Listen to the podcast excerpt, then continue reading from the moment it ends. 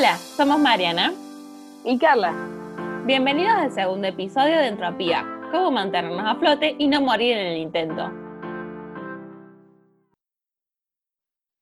Bueno, hoy lo que queremos hablar o discutir más que todo es la cuestión de las finanzas de la Argentina, ¿no es cierto? O sea, una cuestión que quieres o no nos atraviesa, nos atravesó por lo menos en estos últimos 20 años y sigue hoy siendo una cuestión de la que los medios en general charlan. Un temón, digamos.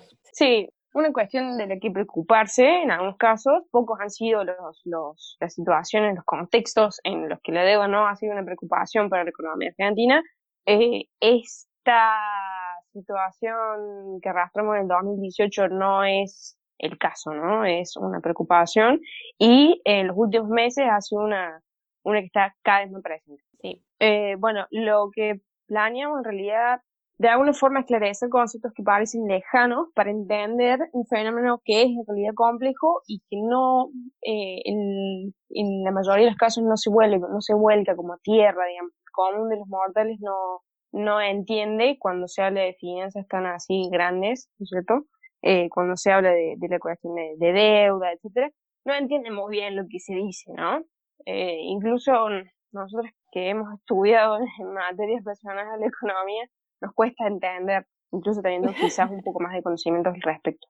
Sí, es un fenómeno complejo y difícil, pero no por eso sería imposible que el objetivo de esto es como tratar de hacer, darle unas pequeñas pistas en el, para llegar a conocer este fenómeno mejor. Claro, sobre todo a mí cuando, cuando pienso en finanzas lo que me pasa es que pienso en un mundo muy abstracto, ¿no es cierto? En, en donde se mueven los peces gordos y, bueno, nada, uno está muy lejos de esa situación, piensa que, Mm, sí. que es un juego que se juega en otra cancha, digamos, ¿no? Y que no hay nada en, en toda esa dinámica que me pueda afectar. Y la realidad es, la primera parte es real, o sea, es un juego abstracto donde juegan los peces gordos, pero la segunda parte no, porque impactan de lleno sobre mi realidad que estoy jugando, digamos, otro juego en otra cancha, digamos. Y la idea es que, que, que pueda quedar clara o un poco más clara eh, esa relación con lo que queremos plantear hoy. ¿Empezamos, Mariana?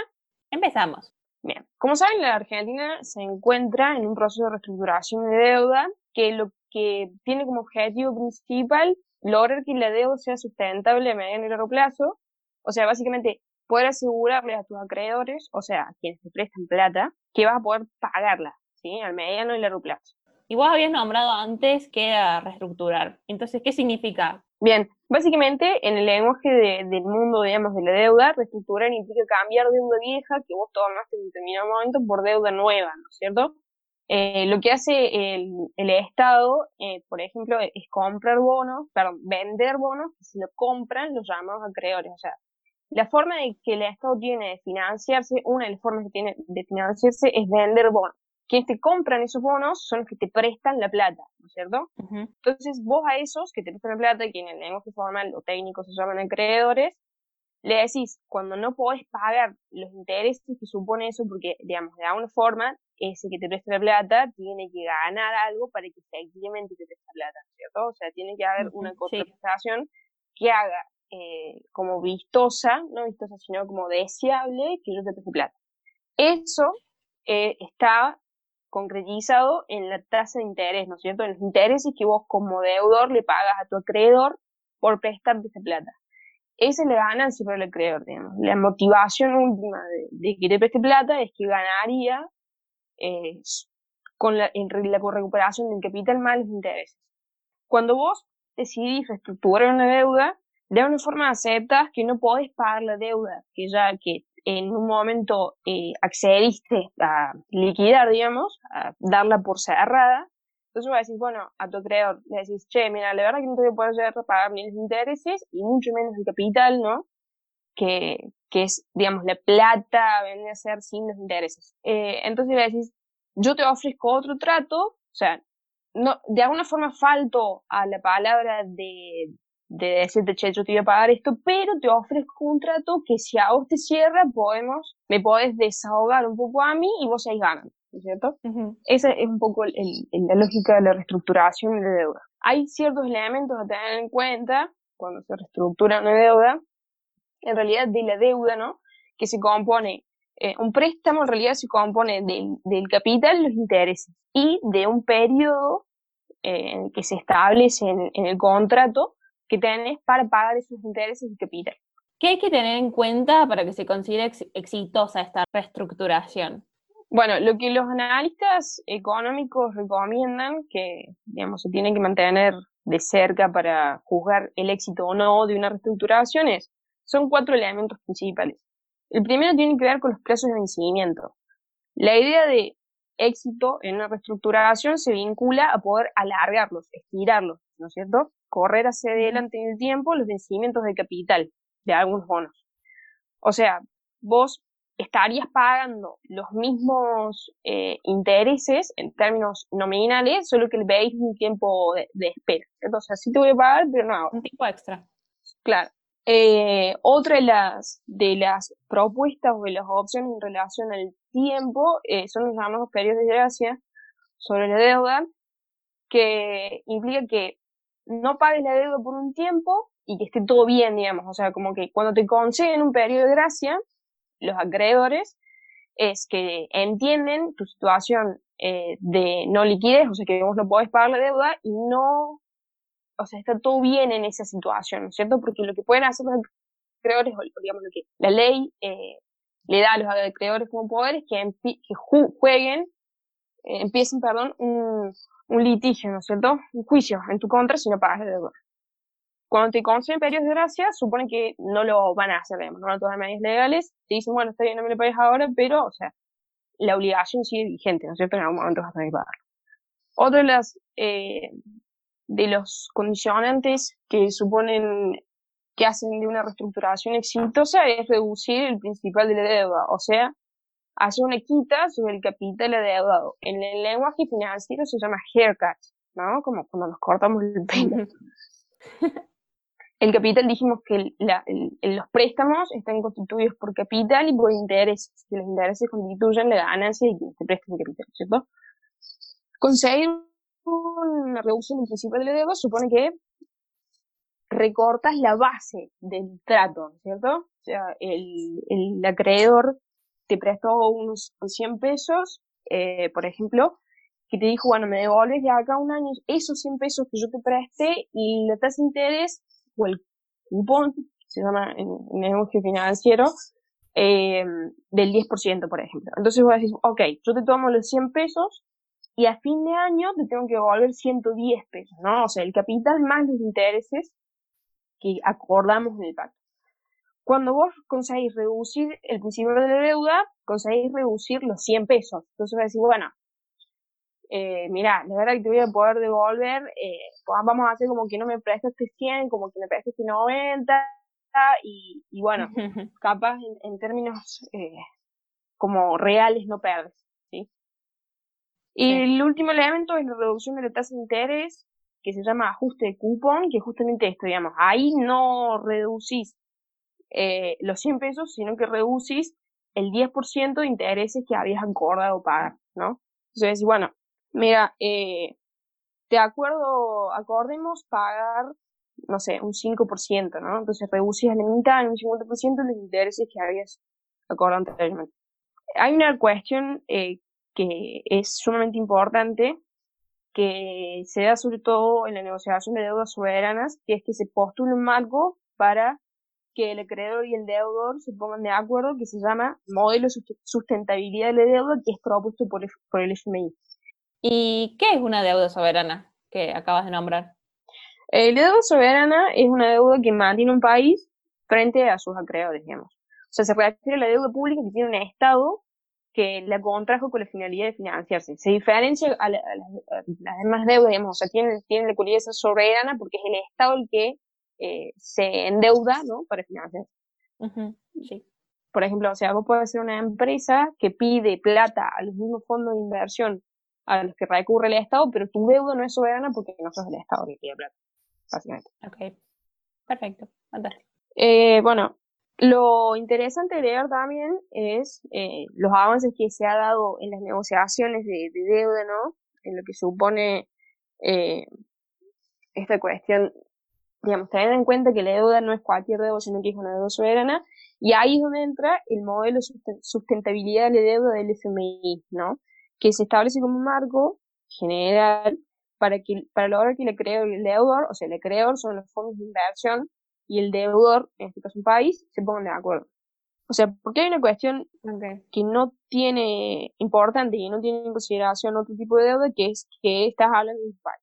Un país que tiene habitantes, personas, que van a sufrir el impacto de cualquiera sea la situación que resulte de una reestructuración de deuda, ¿no? Entonces, por eso es que quizás en un intento de hacer que las reglas sean más claras y quizás, ¿no? Un poco más justas, es que el FMI lanza esta cuestión de sustentabilidad de la deuda, que es que, es, o sea, básicamente la premisa es, ok, podemos arreglar para reestructurar, pero no olvidemos, ¿no? Que hay una cuestión también importante tener en cuenta que es, o sea, lo que no tenés que olvidar es que estás hablando de un país, no, no cualquier otro actor económico. Claro. Eh, bueno. Y entonces, ¿cuál es la situación actual de nuestro país? ¿Qué pasa? Bueno, eh, hoy en la Argentina hay que lograr reestructurar más de 65 mil millones de dólares por bonos en moneda extranjera y que están bajo ley internacional. Hasta el 22 de mayo, que era la fecha límite anterior a la nueva, que es el 2 de junio, si se hubiera concretado, digamos, si los fondos de inversión, los acreedores hubieran aceptado la propuesta que, que había, que dio el gobierno, se hubiera logrado el relajamiento de los vencimientos en el corto plazo, digamos. Hubiéramos tenido más eh, soltura, como que estuviéramos más holgados en términos de liquidez. Lo que pasó el 22 de mayo es que venció el periodo de gracia eh, por, no eh, por el no pago de los cupones de tres bonos globales por más de 500, de 500 millones de dólares. Eso técnicamente llevó a que para algunos analistas económicos la Argentina haya entrado en default otros sostienen que esa situación todavía, o sea, no es responsable de alguna forma eh, de decir que la Argentina ya está en default, porque se logró eh, acordar con los acreedores un extendimiento en el plazo de negociaciones, que pasó del 22 de mayo al 2 de junio. Entonces, de alguna forma, para pasar en limpio, la fecha que tenemos que ver es el 2 de junio. Eh, o sea, técnicamente la Argentina faltó al pago de obligaciones de una deuda que tenía, lo cual técnicamente es default. Eh, pero bueno, está esta cuestión de, del otorgamiento de la extensión de los plazos de negociación que eh, es como poner trapos fríos a la cuestión. En relación a eso, eh, también hay que considerar quiénes están del otro lado del, juego, ¿no es cierto? Hay cuestiones especiales a tener en cuenta a la hora de, de, juzgar eso, que es la cláusula de acción colectiva, que sería digamos, eh, un gol para la Argentina, básicamente obliga a que si la mayoría de los acreedores, en este caso eh, que varía del 60, entre el 66 y el 75% de los acreedores dependiendo del bono, si la mayoría de esos acreedores acepta el canje, o sea, la propuesta del gobierno argentino en este caso, el resto de los acreedores está obligado a también aceptar. La cuestión con la cláusula de la acción colectiva es que uno de los principales acreedores del país es el fondo de inversión BlackRock de los Estados Unidos, que tiene una, porción relevante de los títulos de deuda argentina con jurisdicción extranjera y tiene la posibilidad de bloqueo, digamos. O sea, básicamente, si no te acepta el BlackRock, el acuerdo que vos propones, no llegas de ninguna manera a que se active la cláusula de acción colectiva que te beneficiaría a vos como país en la reestructuración de deuda. Em, bueno, no sé, Mario, vos que sabes un poco más de esto, eh, ¿quiénes son BlackRock? Claro, sí, sí. Eh, bueno, que estos acreedores, que de hecho solamente, como dijo mi compañera Carla, siendo BlackRock que puede, tiene esta capacidad de frenar, siendo que tiene que ser entre el 75 y el 66% de los acreedores que tienen que dar el ok, estamos hablando de que tiene más del 25% eh, de la deuda argentina y que eso tiene que ver mucho con la concentración de riqueza, que la distribución de la riqueza es un determinante en la repartición de, este poder fáctico a la hora de negociar. Esto hace que quede cada vez más claro la creciente concentración de la riqueza y el poder económico que obstaculizan los intentos de desarrollo sostenibles que tienen las diferentes economías de los países que están un poco más en desarrollo, un claro ejemplo es el nuestro, de que estuvimos hablando recientemente, y se restringen estas capacidades de concretar una reestructuración de la deuda que vaya que sea un poco más acorde a las necesidades y las posibilidades eh, de estos países, eh, en nuestro caso, Argentina. Y yo quiero también acotar un poco en cuanto al contexto que estamos. Sí, perdón que te interrumpa, pero es como una forma para hilarlo con lo que decimos antes de, la consideración del FMI de aportar este marco, eh, en que básicamente la, premisa que, está por detrás es, ok, pueden acordar nuevas, eh, nuevos contratos de deuda, pero no se olviden que tiene gente detrás. Según estás negociando con una empresa multinacional, estás negociando con, estás negociando con un Estado. Eh, entonces, un poco se relaciona con esto, en, es como una crítica, ¿no es cierto?, a el tremendo, la tremenda concentración y centralización de recursos económicos que derivan de alguna forma en poder, ¿no? O sea, cómo se traducen estos recursos económicos en poder. Eh, y estarían siendo el, el, gran dolor de cabeza de países como el nuestro, en que básicamente eh, me animaría a decir que, que la reestructuración exitosa en nuestro país depende de un acreedor específico que es BlackRock, ¿no? Sí, que eso es como algo impresionante. O sea, yo no me lo puedo imaginar que, que sea eso posible. Y yo quería agregar, eh, en cuanto habías dicho algo, que, que, hay gente detrás. Y yo quería sintonizar eso con, con un poquito de género, y algo que me gusta mucho, que es eh, nombrar la falta de mujeres tanto en hablar de deuda creo que hay una mujer hablando de deuda actualmente, dos, tres, pero digamos el gran abanico de noticias que vos buscas son siempre de varones. Em, entonces, eh, dar cuenta de eso y también de la falta de mujeres en la toma de decisiones económicas. Un ejemplo clarito y que esboza esto es la foto del 4 de mayo, donde fue una reunión en Olivos, con distintos representantes de la Unión Industrial Argentina, la Cámara de Comercio, la CGT, eh, sindicatos, entre otros, que eran todos varones. En la foto vos ves cómo están paraditos todos varones, que incluye el presidente, que incluye a Guzmán. Pues prestando la distancia social. Obvio. Y esa foto desató toda una movida en las redes muy grande por la falta de mujeres, digamos que se juntan todos estos varones a decidir el futuro de la Argentina, de, de los distintos planes de desarrollo, pero que no, no, no hay mujeres que también pueden tener una contribución y una toma de decisión en el futuro, como que si fuera que la mitad de la estructura productiva no esté compuesta de mujeres. Eh, no sé, eso también da a pensar.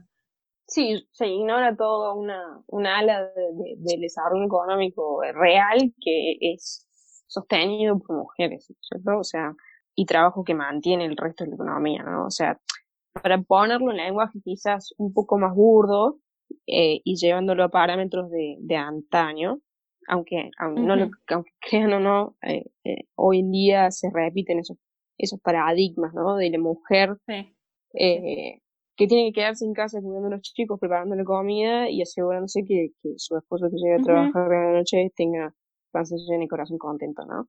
Eh, Bueno, él puede salir a trabajar porque no tiene que cuidar a los chicos porque no tiene que pensar eh, qué va a darles de comer, porque no tiene que llevarlos al colegio. Digo, no digo que en todos los casos sea así, tampoco digo que haya que todos los varones hagan eso. Lo que digo es que eh, se generaliza, ¿no es cierto?, eh, este olvido de que las tareas domésticas recaen en general en las manos de las mujeres. Y si no es la mujer, o sea, en términos eh, conyugales, ¿no? Madre de mis hijos, es la mujer en términos de empleada del hogar, ¿no? ¿Cuántos empleados domésticos conocemos? Honestamente, yo creo que pensando en, a lo largo de mi vida, de, de, las mujeres que han trabajado en mi casa siempre han sido mujeres y, y las mujeres que han trabajado en la casa de gente que conozco también han sido mujeres, ¿no es cierto? Eh, y creo que sería como hasta tabú, por lo menos, eh, radical en términos de ruptura, si alguien llega y dice, che, mi mamá, mi papá, mis viejos contrataron a un chico, un varón, a la, para hacer las tareas del hogar, ¿no? Como, wow. Sí, parece muy guau y hasta ahora nunca en mi vida he escuchado eso. Em, sería muy loco escucharlo, muy loco. Y estaría bueno que pase, digamos. Sí, esto me hace acordar un, me hace acordar un, un episodio de Modern Family para, para aquellos fans y fanas que están detrás de, este podcast. Eh, que, bueno, el, la pareja, digamos, de, del señor mayor que se casa con Sofía Vergara Gloria, era varón. Y el nani, o sea, el cuidador de su recién nacido más apto para el trabajo, termina siendo varón. Cosa que a, a Jay, que tiene 65 años, le resulta súper eh, chocante porque él no, no llegaba a dimensionar que él pudiera cambiar pañales y hacerlo bien, ¿no? Sí. Y, y de hecho, bueno, terminan un poco contratándolo por, por la insistencia de Gloria. Eh, mm. Pero bueno, está este, este prejuicio, ¿no? De que si sos varón, ¿cómo es que podés distinguir un bebé de... De que la esfera del cuidado es de las mujeres y que los varones no pueden ser parte de esta esfera del cuidado. Claro, tal cual. Tal cual. Bueno, es un poco milenia en la comparación. Si no viste Modern Family, medio que sí. esta parte fue al vicio. Pero si ya viste, muy bien. Bueno, como moraleja eh, y como premisa para el futuro, yo quiero cerrar con esto el podcast, es que la sociedad tiene que aprender a convivir con liderazgos femeninos y que las mujeres no, son, no están solamente hechas para... Horrible tener que decir esto en el año que estamos, pero no, son, no están hechas solamente para sostener la esfera de la reproducción, del cuidado, sino que son parte de la esfera de la producción y son una gran parte y que necesitan estar en la toma de decisiones. Quiero cerrar con un tuit Vilma Ibarra, que es la Secretaría Legal y Técnica de la Presidencia, que es una de las que se levantó, que alzó la voz por esa, por esa foto, que dice que ninguna reunión de personas empresarias y sindicalistas con el gobierno está completa sin mujeres. Somos parte central del mundo empresarial, del trabajo, de la creatividad y de la búsqueda de soluciones. Somos imprescindibles para poner a la Argentina de pie. Es con todas. Y les voy a tirar un datito esas fotos estaban en las cuentas oficiales y ahora ya no está más esa foto porque la busqué para este podcast y no está. Sí, la han sacado. Sí, me pareció loco también. Flojo, ¿no? Sí, flojo, bastante flojo. por lo menos hay que hacerse cargo de, de las críticas. Sí. sí. Parte de crecer. Bueno, Mari, me cansé. Ok. ¿Nos vemos la próxima? Bueno. Nos escuchamos. Nos vemos la próxima. Ah, sí. ¿Sabes qué? Hablando de esto, de, de, de este saludo así, porque nosotros no nos estamos viendo la cara, estamos haciendo por Zoom con auriculares. Y sin video para que no se corte la conexión. Hay una palabra, Mariana, Mariana siempre me, molesta a mí, me molesta en el buen sentido. Yo estudio alemán y descubrió que el idioma alemán tiene varias combinaciones de palabras que juntas significan otra cosa totalmente diferente a lo que significa uh Hay un saludo. Claro, la gente en Alemania que habla alemán, cuando tiene la posibilidad de verse y se saluda, dice Auf Wiedersehen, ¿no? Hasta la que significa hasta la próxima vez que nos vemos. En este caso deberíamos despedirnos, despedirnos de estos podcasts, ya que no podemos vernos, como se despiden los alemanes cuando hablen por teléfono, que dicen Auf Wiederhören, que significa hasta la próxima vez que nos escuchemos, ¿no? Esa es la literalidad. Pero lo vas a decir vos. Mm, bueno, pero igual se me van a reír, espero que, que no haya nadie que sepa hablar alemán. Escúchame. bueno, Mari, hasta la próxima bueno. escuchen. Sí, pero primero eh, no se olviden de seguirnos en nuestras redes, que se las dejamos acá abajo.